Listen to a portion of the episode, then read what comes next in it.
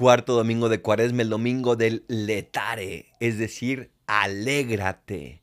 Y por eso la antífona dice, alégrate Jerusalén y que se reúnan cuantos la aman. Compartan su alegría los que estaban tristes, vengan a saciarse con su felicidad. La alegría que Dios nos ofrece es una alegría que es un don, pero a la vez es una conquista. Es una alegría que recibimos como un regalo, pero que tenemos que poner por obra. ¿Y cómo lo hacemos?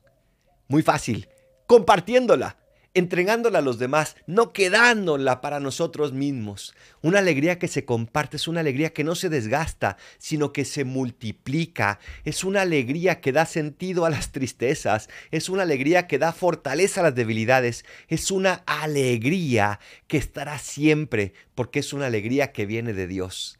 Alégrate, amigo, alégrate, amiga, porque Dios viene a salvarnos, porque Dios vuelve a perdonarnos, porque Dios vuelve a quedarse con nosotros. Soy el Paradolfo. Recen por mí, yo rezo por ustedes para que Dios les regale y me regale este don de su alegría. Bendiciones.